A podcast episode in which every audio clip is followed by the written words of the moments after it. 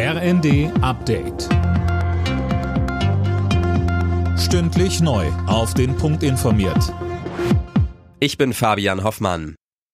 Die über eine Million Beschäftigten im öffentlichen Dienst bekommen mehr Geld. Arbeitgeber und Gewerkschaften haben sich nach einem Verhandlungsmarathon geeinigt. Erstmal gibt es in mehreren Schritten eine Inflationsprämie von insgesamt 3000 Euro. Verdi-Chef Frank Bernecke. Dann folgt der erste Erhöhungsschritt, der dann auch dauerhaft wirkt, von 200 Euro für alle und dann eine Erhöhung von 5,5 Prozent zum 1. Februar 2025. Das Ganze bei einer Laufzeit von 25 Monaten.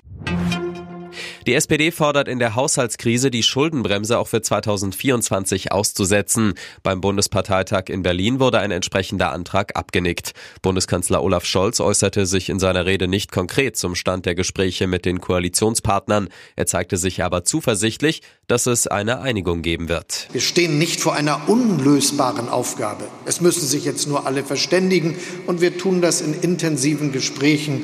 Aber für mich ist ganz klar, es wird in einer solchen Situation keinen Abbau des Sozialstaats in Deutschland geben. Ein großflächiger Stromausfall hat in der Mainzer Innenstadt für Chaos gesorgt. Die Feuerwehr war im Dauereinsatz, weil Notstromaggregate gequalmt haben, Brandmeldeanlagen losgingen und Aufzüge stecken geblieben sind. Die Ursache für den gut einstündigen Stromausfall war offenbar ein Problem in einem Umspannwerk. Heftige Klatsche für Bayern München in der Fußball-Bundesliga. Der Rekordmeister kam bei Eintracht Frankfurt mit 1 zu 5 unter die Räder. Leipzig hat derweil das Spitzenspiel in Dortmund mit 3 zu 2 gewonnen. Außerdem spielten Union Gladbach 3 zu 1, Wolfsburg Freiburg 0 zu 1, Bremen Augsburg 2 zu 0 und Heidenheim Darmstadt 3 zu 2.